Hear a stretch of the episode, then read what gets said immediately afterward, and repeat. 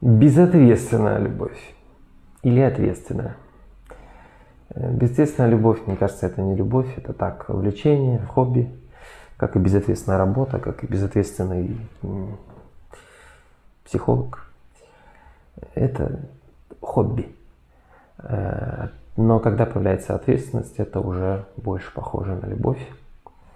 Э, не только есть страсть, не только есть близость с человеком, но еще есть ответственность. И только с ответственностью можно э, ставить какие-то планы на будущее. Просто болтая и рассказывая, что мы там будем с тобой счастливы, мы там что-то сделаем, это все классно.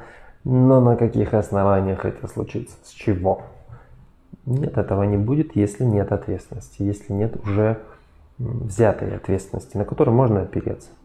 Ибо Э, очень странно планировать какое-то счастливое будущее, а в настоящем ничего нет, вообще ничего, еще и в минусах и каких-то проблемах.